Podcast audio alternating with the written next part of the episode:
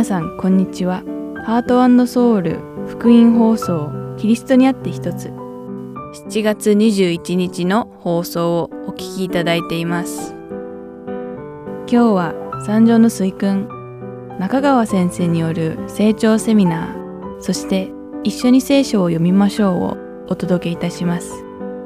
では三条の水君をお聞きください。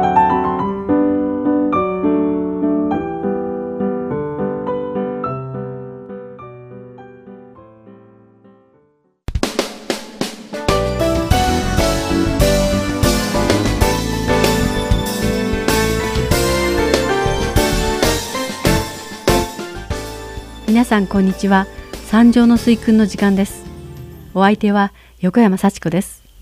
今回も一緒に皆さんと御言葉を学んでいきましょう。どうぞよろしくお願いいたします。さて前回はマタイの福音書の第5章に書かれている八福の教えの最初の祝福について学びました。そして皆さんがこの1週間を謙虚に神様を求められてこられたことを願います。さて今回は八福の教えの2つ目の祝福について学んでいきましょう。マタイの福音書の第5章の4節には悲しむ者は幸いです。その人たちは慰められるからとあります。悲しむ者が幸いだなんてなんだか皮肉に聞こえてしまいます。なのでここで悲しむという言葉について考えてみたいと思います。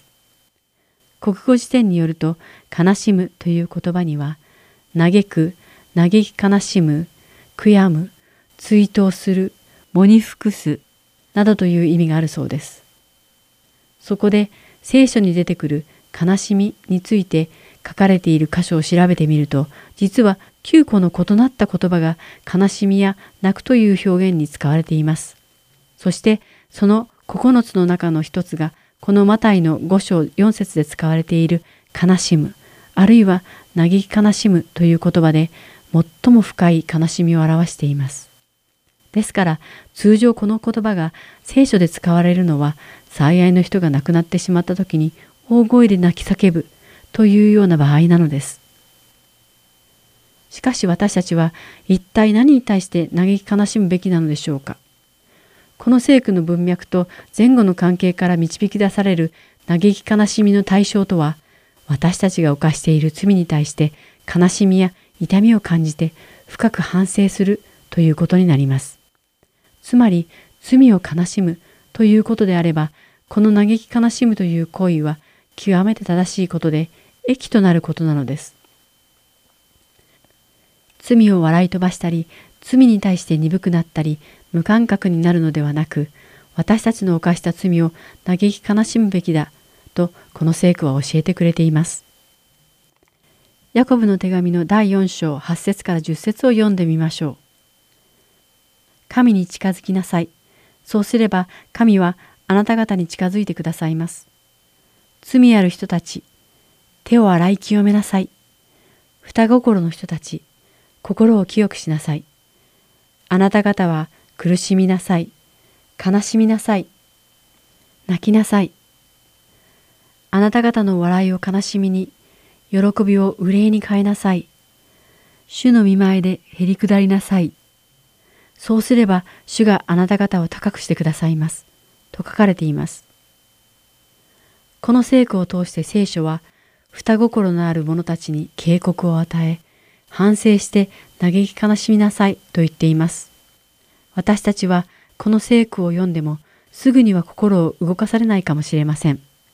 もしかしたらそれは確かに多くの人が罪に対して無感覚なのかもしれないけれど、一体どのような人が罪を笑ったり、それを楽しんだりするのだろうか、という疑問が湧いてくるからかもしれません。しかし、私たちの世代をよく見てみると、ヤコブの手紙の中の聖句はそんなに現実離れしているわけではないことがわかります。悲しいことに私たちが生きている現代は罪を笑い、罪を犯すことを楽しむ世代だからです。人々は聖書の中で間違っていると明白に書かれている罪を何の良心の呵責もなく犯し、そしてそれを恥じることもないのです。そして挙句の果てに罪を犯すことは正しいと主張する人たちも出てくる始末です。このような人たちは他人を傷つけさえしなければどんな生き方をしようが自由であり、それこそ人権を守ることだと言います。だから私たちの世代は犯した罪に対して悲嘆に暮れることがない世代だと言えると思うのです。果たして私たちはこの世界にあふれている罪を嘆いているのでしょうか私たちは得てして自分の罪を告白し懺悔してしまったから他人が犯しているこの世に蔓延する罪のことなど関係ないと思ってしまいがちです。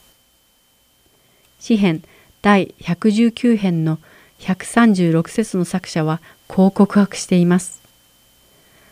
私の目から涙が川のように流れます。彼らがあなたの見教えを守らないからです。また、エゼキエル書の第9章の4節では、神様が裁きからお救いくださる人とは、行われているすべての意味嫌うべきことのために嘆き、悲しんでいる人々とあります。さらに、ルカの福音書の第19章の41節には、イエス様を拒み、罪で溢れ返っているエルサレムの町に対してイエス様が嘆いて泣かれている場面が書かれています。ピリピ人への手紙第3章18節の中でというのは私はしばしばあなた方に言ってきたし今も涙を持って言うのですが多くの人々がキリストの十字架の敵として歩んでいるからですと書かれています。パウロが他人の犯した罪を嘆き悲嘆に暮れている様子がうかがえます。ではなぜイエス様は罪を嘆く人は祝福されると言われたのでしょうかなぜなら神様は罪を嘆く人たちに情けをかけてくださるからなのです。彼らはどんなにお金を積んでも買うことのできない素晴らしい神様からの許しを通して慰めを受けるのです。また、イザヤ書第61章の1節から2節には、神である主の霊が私の上にある。主は私に油を注ぎ、貧しい者に良い知らせを伝え、心の傷ついた者を癒すために私を使わされた。囚われ人には解放を、囚人には釈放を告げ、主の恵みの年と我々の神の復讐の日を告げ、すべての悲しむ者を慰め、とあります。ここはメシアの歌として有名な箇所ですが、つまりメシアご自身、イエス様が傷ついた心で嘆き悲しむ者すべてを癒して慰めてくださると書かれています。イエス様だけが私たちの唯一の慰め主なのです。私たちのキリストが嘆き悲しむ者たちに施してくださる慰めは栄光の日に全うされるとも書かれています。ヨハネの黙示録第21章4節には、彼らの目の涙をすっかり拭い取ってくださる。もはや死もなく、悲しみ、叫び、苦しみもない。なぜなら以前のものがもはや過ぎ去ったからである。とあります。アーメン。しかし、キリストを信じていない人の目には、私たちクリスチャンが神様の慰めを求め、罪を嘆き悲しむ様は滑稽でかわいそうに映るかもしれません。なぜなら彼らは一度しかない人生なのにそんなことをしていたら十分楽しんでいる時間もないと考えているからです。残念なことに彼らはこの地上での一生が終わった後に神様の裁きの日が待っていることを知らないのです。彼らには罪の裁きによる永劫の死が待っているという事実を知りたくないのかあるいはそれを受け入れられないのかもしれません。このように悲惨な人生を送っている人々にイエス様は光として来られ、天の福音を宣言され、天の御国に入る人々の祝福を語られるのです。さて、不幸な話を聞いていて悲しい気持ちになったことは誰でもあると思います。また、悲しい映画を見て泣くこともあるでしょう。これは抑圧されていた感情が泣くという行為によって発散され、カタルシスを得るつまり浄化を経験するということです。しかしイエス様が言われているところの大声で泣き叫ぶということとこの泣いてカタルシスを得るということとは全く違います。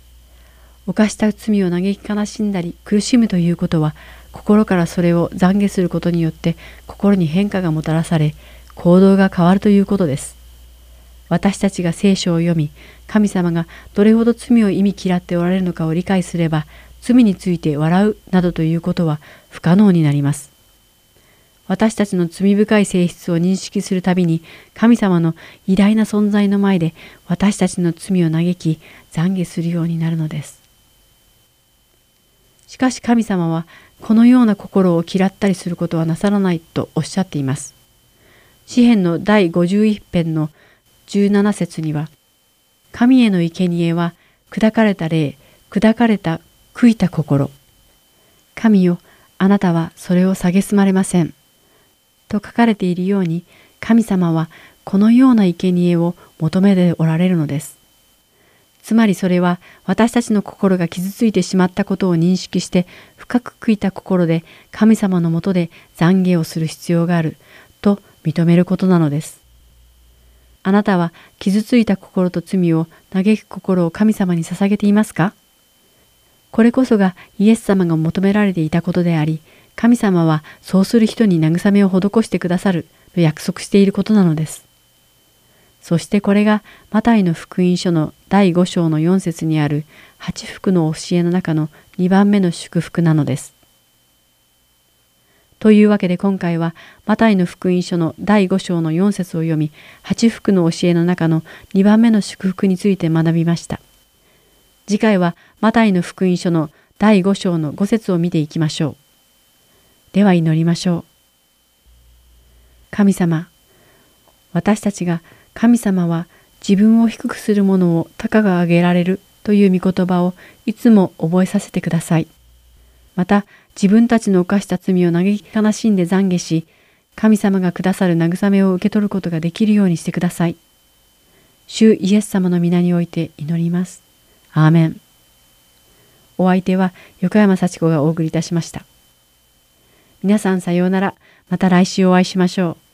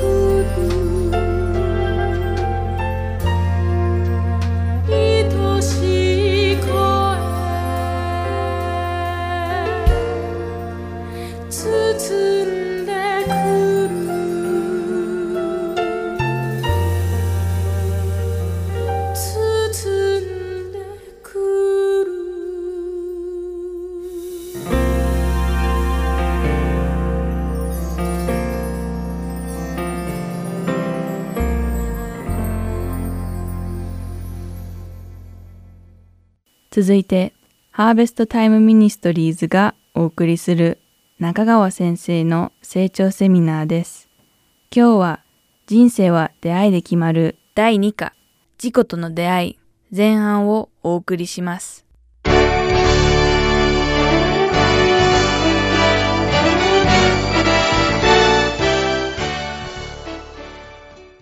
イントロダクション私はどこから来てどこへ行こうとしているのだろうか。この問いに対して明確な答えが得られるまでは人は決して安らぐことはできません。あなたの指の技である天を見あなたが整えられた月を星を見ますのに人とは何者なのでしょう。あなたがこれを心に留められるとは。人のことは何者なのでしょう。あなたがこれを顧みられるとは。と詩篇の記者は歌っております。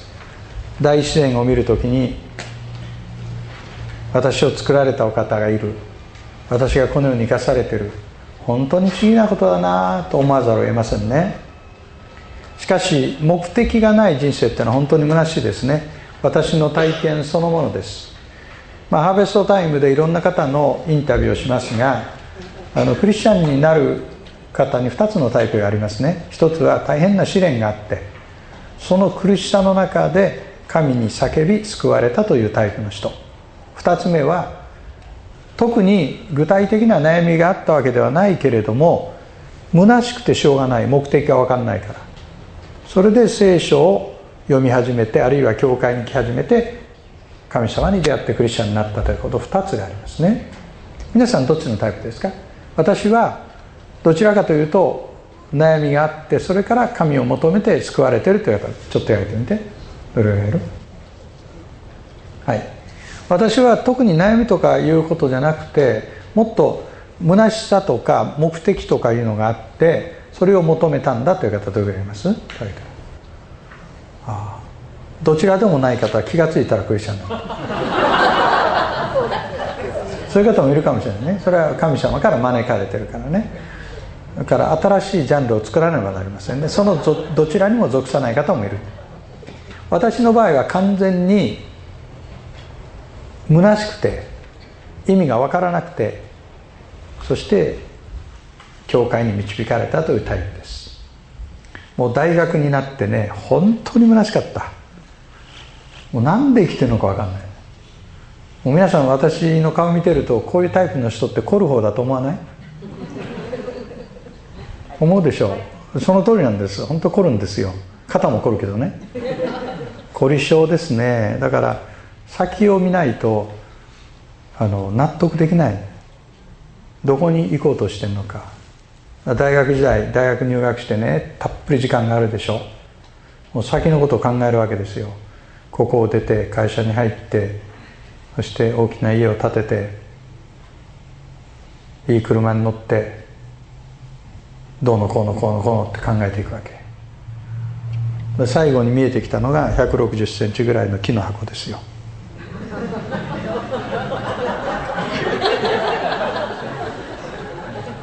そう論理的にはそうなるじゃない。あれが見えた時に本当に虚しかったね。死ぬのが怖かったね。人は死んだらどうなるのか。人生不可解。本当にわからない。その時に神様が近づいてくださったんだよ。僕の大学の寮の部屋で。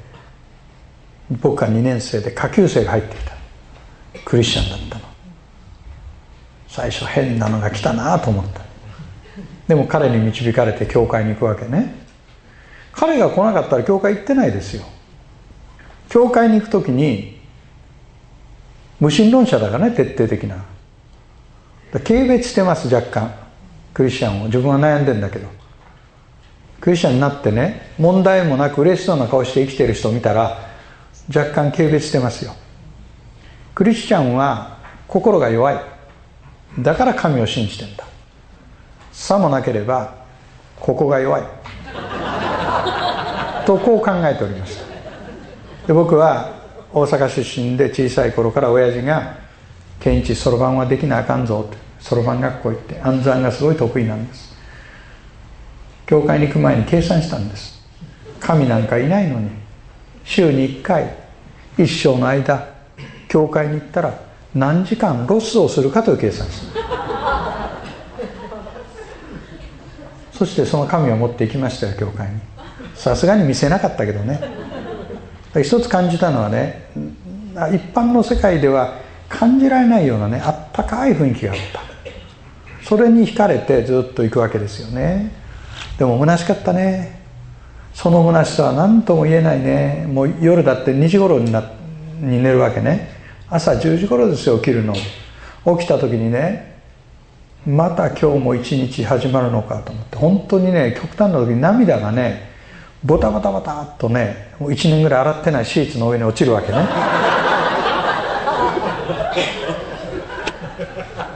そういう毎日でしたよ。変わりましたね。本当に変わりました。今もし僕が神様知らなかったらね今もう60超えましたからね。本当に虚しいと思う。だから日本で神様知らないで今定年迎えてる人たくさん出てるでしょ。実はチャンスなの。伝道のチャンス。みんな虚しいと思う。そこで聖書は私たちについてどういうことを言ってるのか見てください。これがクリスチャンになる前の私の状態です。あるいは多くの人の状態。です1番目。ご一緒に読みましょう。どうぞ。人は神の形に似せて創造されました。1番目です。あの人間の心にハート型が書いてあるでしょ？あのことを言ってるわけですこれはね。絵の概念としては。人は進化によって偶然発生したものではない。創造主の最高の作品として作られ他の動物には見られない次のような特徴を持ってる。僕は教会に行く前は人間は進化によって発生したと思ってました。当時は人は猿から進化したって言われてたんで今はそんな単純なこと言わないよ。もっと複雑に言ってますね。最近は猿と人類は共通の先祖から進化したという言い方をします。だから猿から来たんじゃないんです。ということはちょっと皮肉っぽく言いますと進化論自体が進化してるんです。ね。意味わかるでしょ？だけど僕は当時は人は猿から進化したとも教え込まれてますからね。小学校中学校高校それ以外のオプションがないわけですよ。教会に行った時に確信持ってるわけ。私は猿からって。だから中川さんあなたは神の作品ですって言われた時に僕は言いますよ。いや猿からです。いや神の似姿に似せて作られた最高の作品です。いや猿からです。猿からしてだんだん猿に似てくるわけねこうやってね。で人はね自己認識すごい大事ね。私が何者かっていうのを認識した時に正しい生き方が生まれてくるだから偶然にしか存在してなければ全部偶然なんだから意味を問うこと自体がおかしいじゃない。人は自然界の一部ですよ。だから自然のものを食べそれを消化しエネルギーとして頂いてますよ。動物と人間にはよく似たところがたくさんあるから動物実験をして薬品を作るわけでしょ。人間は自然の一部です。でもなぜ神の形に似せて作られているというかというと人間の魂のことを言ってるんです。それが次ですね。人間には知性があります。人間には感情があります。人間には意志があります。人間には霊性があります。この上の3つ知性感情意志知情意この3つをまとめて魂と言ってもいいでしょう。4番目が霊性です。それでどんな人でも上の3つは持ってます。知性感情意志魂まではこれ魂ですね。これを持ってます。4番目の霊性これはクリスチャンになる前の人は神との交わりが途絶えているから霊的には死んでいます。人間は魂と霊と肉体を持ってます。この中でペット飼ってる方いるでしょ？犬飼ってる方いる？あ猫飼ってる方。あ犬飼大体ほぼ同じだね。犬飼ってる方にお聞きしますが犬っていうのはうつ病になるんですかね。なる？どんな時になるんですか？飼い主に捨てられた時。ということは犬は飼い主は認識することができる。できる？じゃあ飼い主が気絶して倒れたら犬は助けに来て誰かに報告に行ってくれる？日本でその実験をした番組があった。見た？何匹か気が付いて助けに行った？行った？一匹も行かなかったよ。犬は神を認識することができます。有名な話がある。有名な話お父さんだけがクリスチャンじゃない家庭があったの。小学校の子供が作文に書いたんです。うちの家で食事の前にお祈りをしないのはお父さんとポチだけです。いくらね犬と遊んでてもね食事時になって犬に餌やるでしょ？ポチちょっと待ちなさい。祈ろうって言ってあなたは祈り始めるじゃない。その時に犬とあなたの間には超えることができない溝があるの。これが動物と人間の差です。人は心の中に神を求めてやまない性質がある。空白がある。永遠を思う心がある。これが人は神の形に似せて創造されてる。だからあの人の心あれはね牢獄に入ってるけどもあの心はハートがあるでしょ？神の姿があるんです。2番目。ご一緒に読みましょう。創造主に反逆して生きる人間はあらゆる束縛の奴隷となっています。車がガソリンで走るように人は神とつながることによってのみ豊かな人生を生きることができます。しかし人は神に反逆し自分勝手な道を歩むことを選びました。この神への意図的反逆を罪と言います。罪という漢字皆さん書けますか？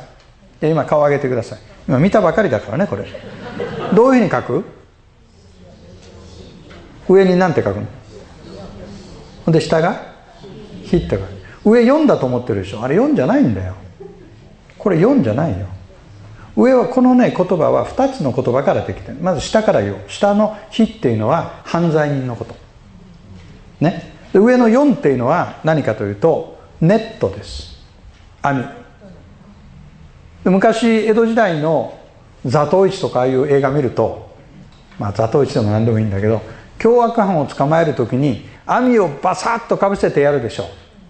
つまりこの罪という言葉は悪いことをした人が網で捕まって人々の面前で恥を受けている状態。これが漢字の罪という言葉の意味です。日本文化はこれに似てます。日本人は絶対者である神の前に悪いことをしたかどうかというよりは見つかったかどうかの方を重視します。だから見つかって恥をかいたら罪を犯したという罪意識が出てきます。見つからなければ平気なんです。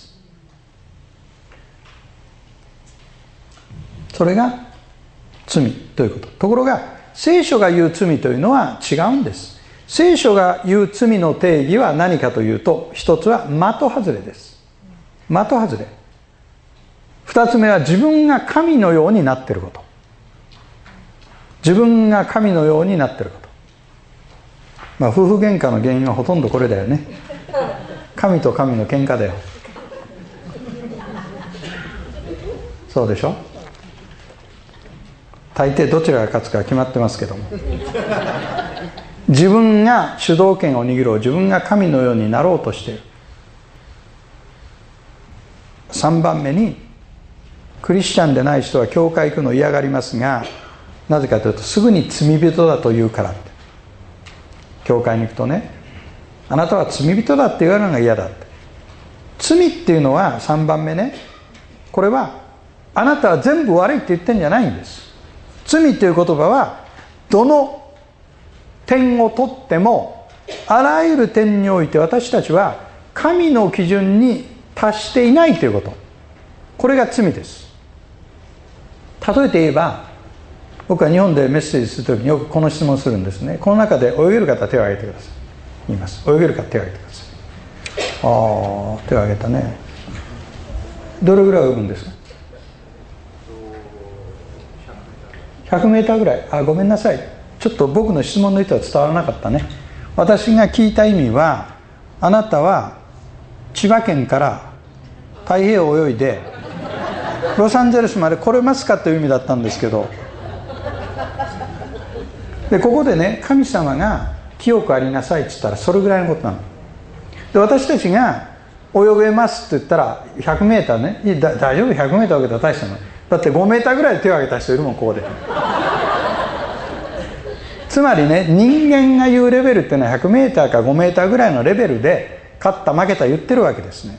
だから神様の基準っていうのは太平洋を泳ぎ切るぐらいのことを神様はおっしゃってるわけ。その基準に照らし合わせると私たちはあらゆる面において神の基準に到達していない。これが罪ということの内容です。人間が罪を犯したその理由は何かというとエデンにエデンの園に置かれた善悪の知識の木を食べた。これは皆さんリンゴじゃないからね言っとくけど。リンゴって書いてないよ。あれ絵の影響だね。絵の影響相当強いよ。男の人の？ここの？これ何ていうの？ん？英語でね。日本語で何ていうの？日本語では喉仏で仏さんだよ。だから骨を拾う時に最後にこれを持ってきて仏さんですというわけ。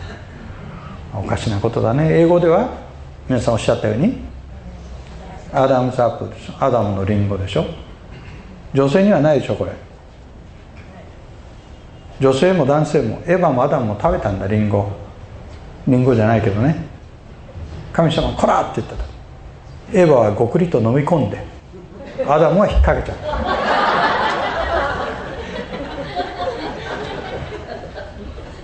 まあこれはジョークですよ。聖書に書いてないからね。これはねどういう果物か書いてない聖書に。何でもいいんです。私はこれはねパパイヤじゃないかなって常から思ってるんですね。なぜかと私がパパイヤ大好きだから。これだけ食べちゃいけない。他全部 OK だとこれは神と人間の関係を試すものとなったんです。人は最後にそれを食べますよ。食べた結果どうなるかです。なぜ食べたかどこに問題があるのかそれは食べたら罪が入る毒を持ってる果物だって思ってる人もいるの聖書研究すると。あ私がそう思ってたっていう人いるかもしれないそんなことじゃないのよこれは。それ食べたら罪の毒があって罪が体に回っちゃったって。食べる時の動機が問題なんです。動機は神様はこれを食べたらどうなるって言ったの？あなたは必ず死ぬって言ったんです。神はこれを食べちゃいけないって言ったんです。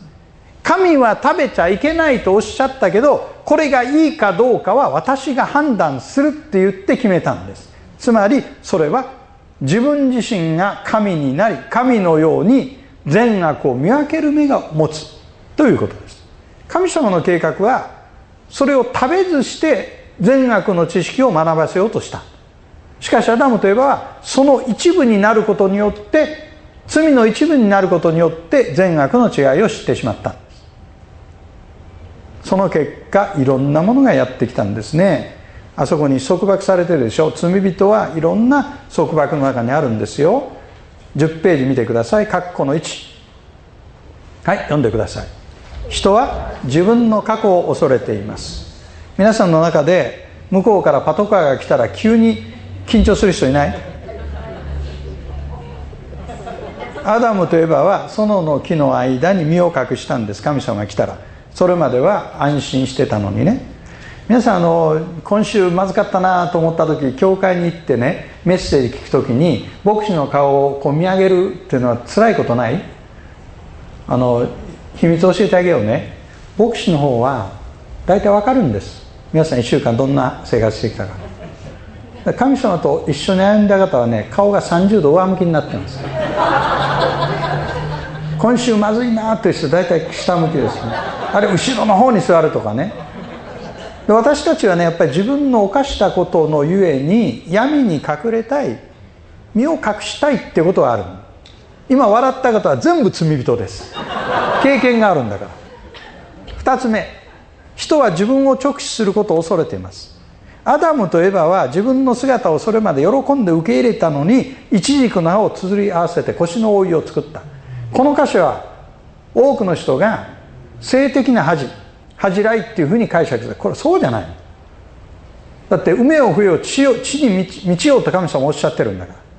そうじゃなくてこれは自分の姿をそのままで直視できないで何かで飾り立てないとどうしようもない人間の姿ですよ。で現在私がいろんな方と牧師として相談に乗ったりカウンセリングしたりして問題がある人の特徴は自分で自分を受け入れることができてないということです。私はもうね今から30年ぐらい前にねアメリカが来られたある説教者の通訳をしていて初めてこのことを聞いたんです最近はよく言う人がいるよ。私初めて聞いたこの話を。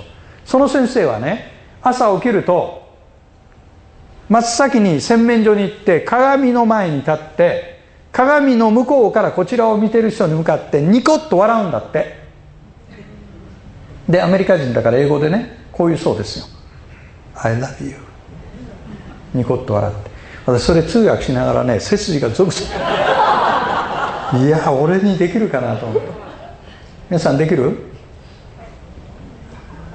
ね罪人はこれ難しいんだよね大体鏡の前に立ってニコッと笑おうとしたらこの辺が引きつるんです。で「I love you」って言うし「I hate you」これはねやっぱり罪の重荷を持っている人間の特徴ですね。それから3番目ね。人は隣人と平和に暮らすことができない。隣人と。これも大変ですね。神からアダムが責任追及された時にアダムは神様に「あなたが置いたこの女が」って言ったんです。エヴァになすりつけたエヴァはこの蛇がって言ったんです。みんななすりつけなきゃいけない。蛇誰になすりつけますか？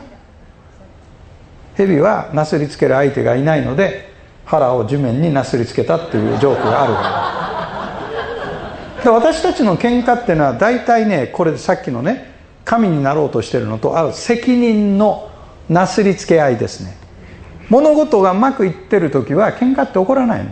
だなんかイライラしてくるとね自分で重荷を負えないと大抵喧嘩が始まります。例えば子供が成績をもらってきてオール1だとするよ。奥さんイライラしてますよ。ご主人帰るのを待ってますよ。ご主人は会社でいい話があったから喜んで「ただいま」って言ったら「あんたのせいよ!」ってブワーッと飛んでくるでしょ。おおと思うじゃない。時速150キロぐらいでバーッと言葉が飛んでくるわけ。何をこの野郎お前が育て方悪いかで今度160キロぐらいで投げ返すでしょ？こうやってね球が行ったり来たりするわけ。これ夫婦喧嘩で日本では犬も食わないって言うんですこれ。人は隣人と平和に暮らすことができない。だからねこういうその重荷を負って絶えず争いが絶えないグループっていうのは居心地が悪いですよ。ポイントはね自分の存在に安心感を持ってること。自己住職自己充足ですね。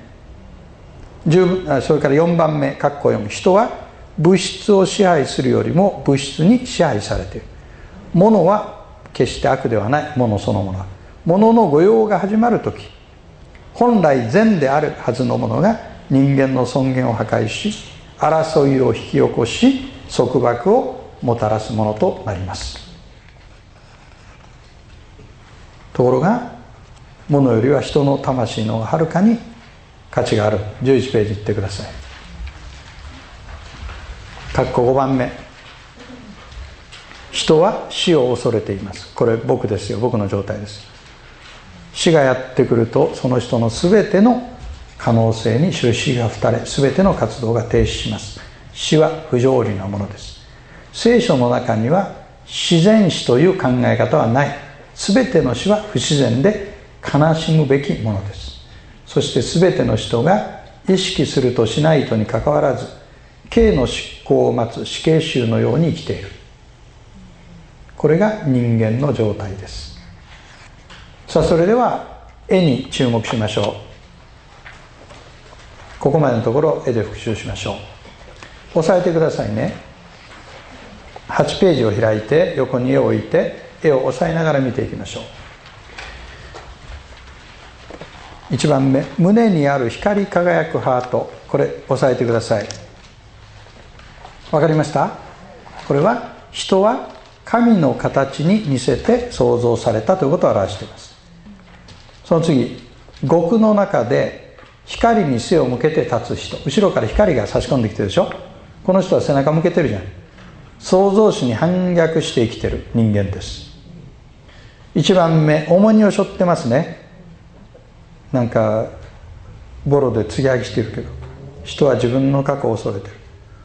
2番目仮面をかぶってますね。人は自分を直視することを恐れている。3番目隣人を蹴飛ばしてますね。人は隣人と平和に暮らすことができない。4番目財宝足に縛られてますね。人は物質を支配するよりも物質に支配されている。4番目時計。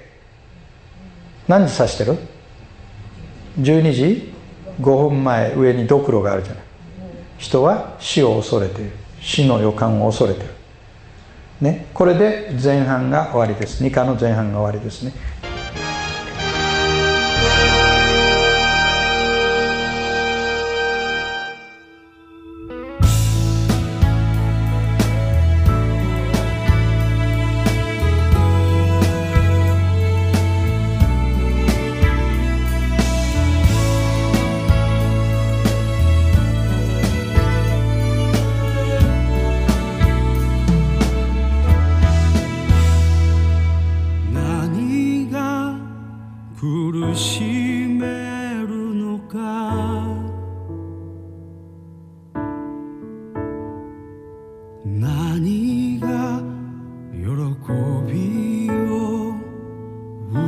愛さるのか？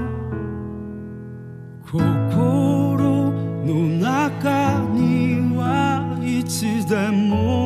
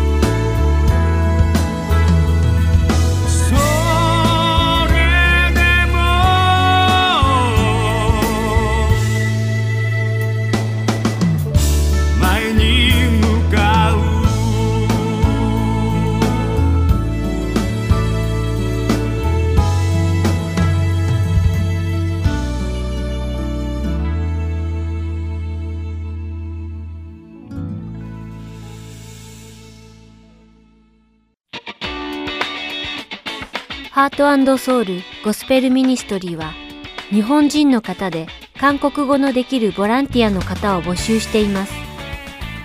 私たちの活動にご協力していただける方は、ぜひハートソウルまでご連絡ください。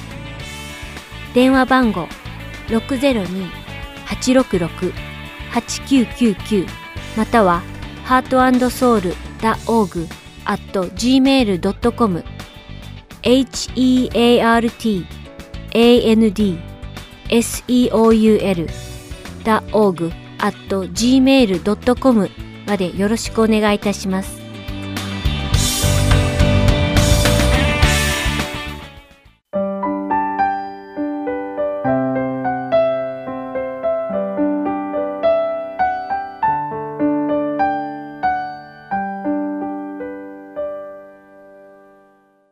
次は一緒に聖書を読みましょうをお聞きください。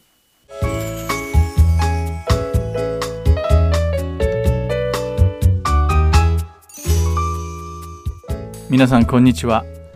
一緒に聖書を読みましょうの時間です。お相手はいつものように横山まさるです。今日も一緒に聖書を読んで御言葉を学んでいきましょう。それではしばらくの間お付き合いください。十字架にかけられる晩イエス様はとても苦しまれましたマルコの福音書第14章の34節でイエス様はペテロ、ヤコブ、そしてヨハネにご自分の死が近づいていることがわかるので、心がとても悲しいと語っておられます。イエス様は神様であられるので、痛みなど感じないのだろうと言っている人たちが時々います。つまり、十字架にかけられるまでの道のりは、イエス様にとっては全く苦しみを感じない辛くないことであったと思っているのです。しかし、もしこの人たちの言うように、イエス様が痛みや苦しみを感じなかったとしたら、イエス様が受けられた罰というものが罰ではなくなってしまうのです。すべての人間が犯した膨大な罪に対する神様の裁きが、痛みを伴わないような安易なものであったはずがないのです。イエス様は人間の体で全ての苦しみやあざけりそして痛みを受けられました。神様が下された罪に対する裁きをご自分の体で完全な形で受けられたのです。もちろんイエス様はご自分にこれから起きることを知っておられました。そしてそれが決して生優しいものでないことも十分に承知しておられたのです。だからこそイエス様は捕らえられる前に神様に祈られたのです。その切なる祈りはルカの福音書第22章の42節に書かれています。一緒に読んでみましょう。父よ御心ならばこの杯を私から取り除けてください。しかし、私の願いではなく、御心の通りにしてください。と書かれています。イエス様は、ご自分の苦しい心の内を神様に告白されています。神様に向かって、ご自身に授けられた杯を取り除いてくださいとお願いしているのです。そして、その杯とは、神様による罪の裁きそのものなのです。しかし、それが神様の御心にかなうことならば、そうしてください、とイエス様はおっしゃっています。イエス様は確かに神様に、この杯を私から取り除いてください。そうすれば、私はそれを飲まなくて済むのですから、とお願いしました。それがイエス様の正直な気持ちだったからです。でもイエス様は、そのお願いに続けて、しかし私の願いではなく、あなたの御心の通りにしてくださいと付け加えています。つまりこういうことです。父なる神様、もしこの道を通らなくて済むのであれば、そうさせてください。しかし、私の欲することではなく、あなたのご計画に沿ったことをなしてください。父よ、あなたの御心を行ってください。イエス様は天におられる父なる神様にご自分の死なれる時まで従順に従い通されました。ご自分を捨てて父なる神様の御心を全うしたのです。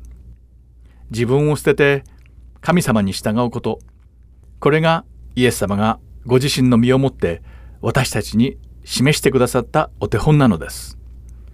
自分の欲望を満たすのではなく、神様の御心が全うされること、これこそが自分を捨てることであり、本当の服従なのです。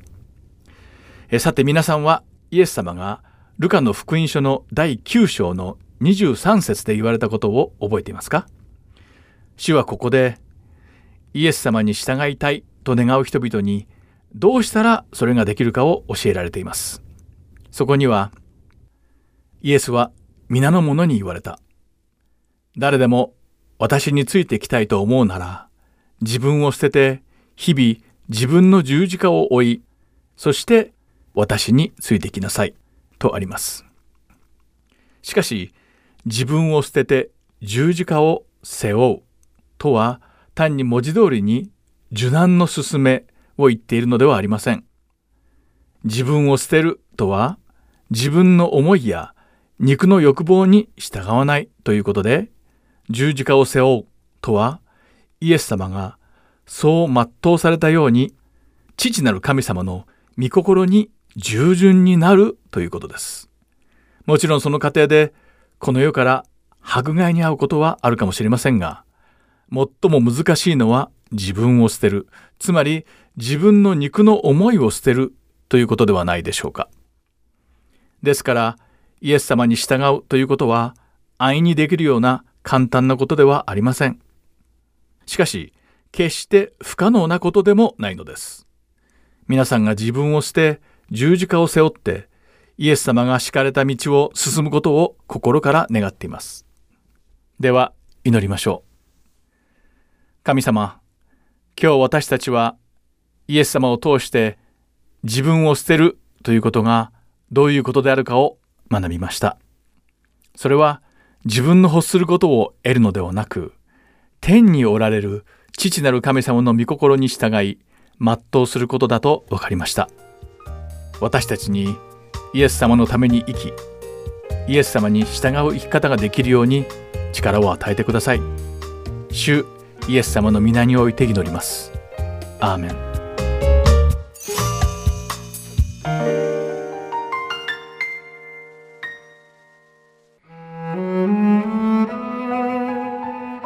今週はルカの福音書第22章24節から46節をお読みいたします。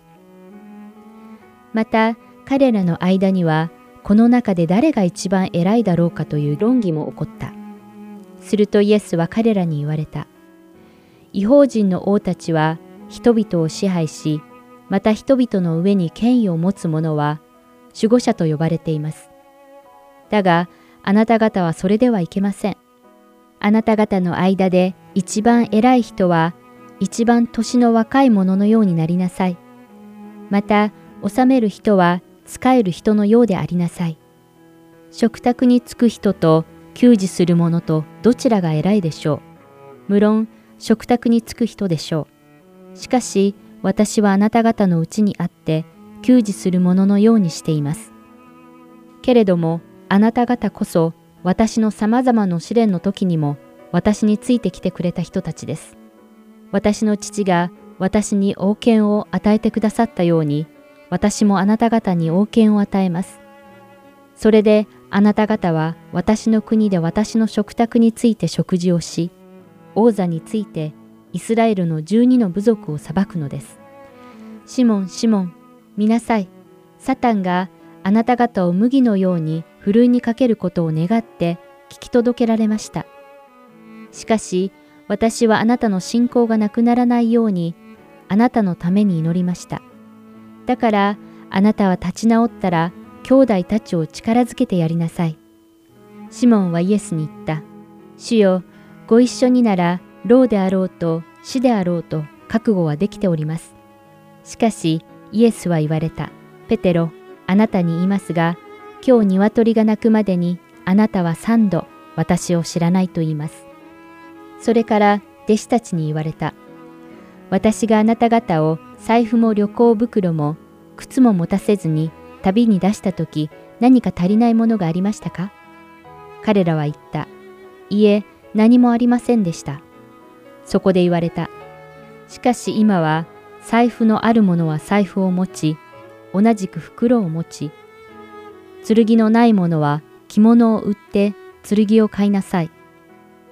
あなた方に言いますが、彼は罪人たちの中に数えられたと書いてあるこのことが私に必ず実現するのです。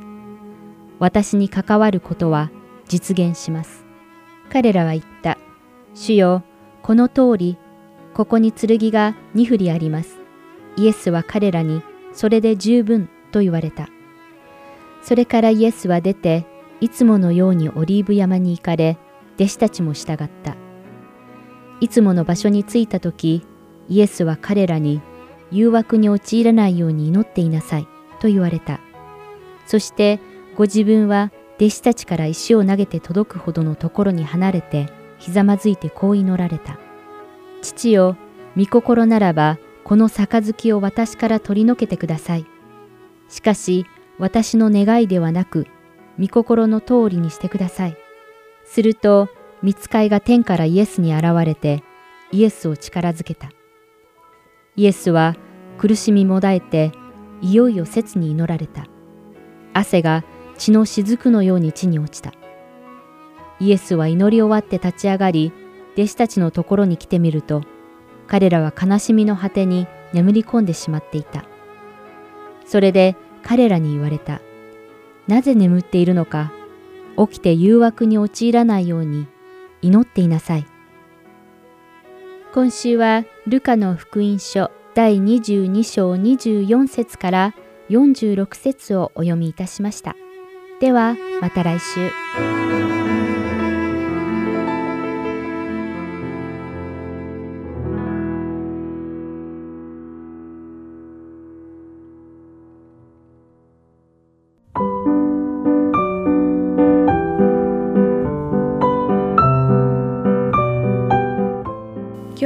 キリストにあって一つはいかがでしたか？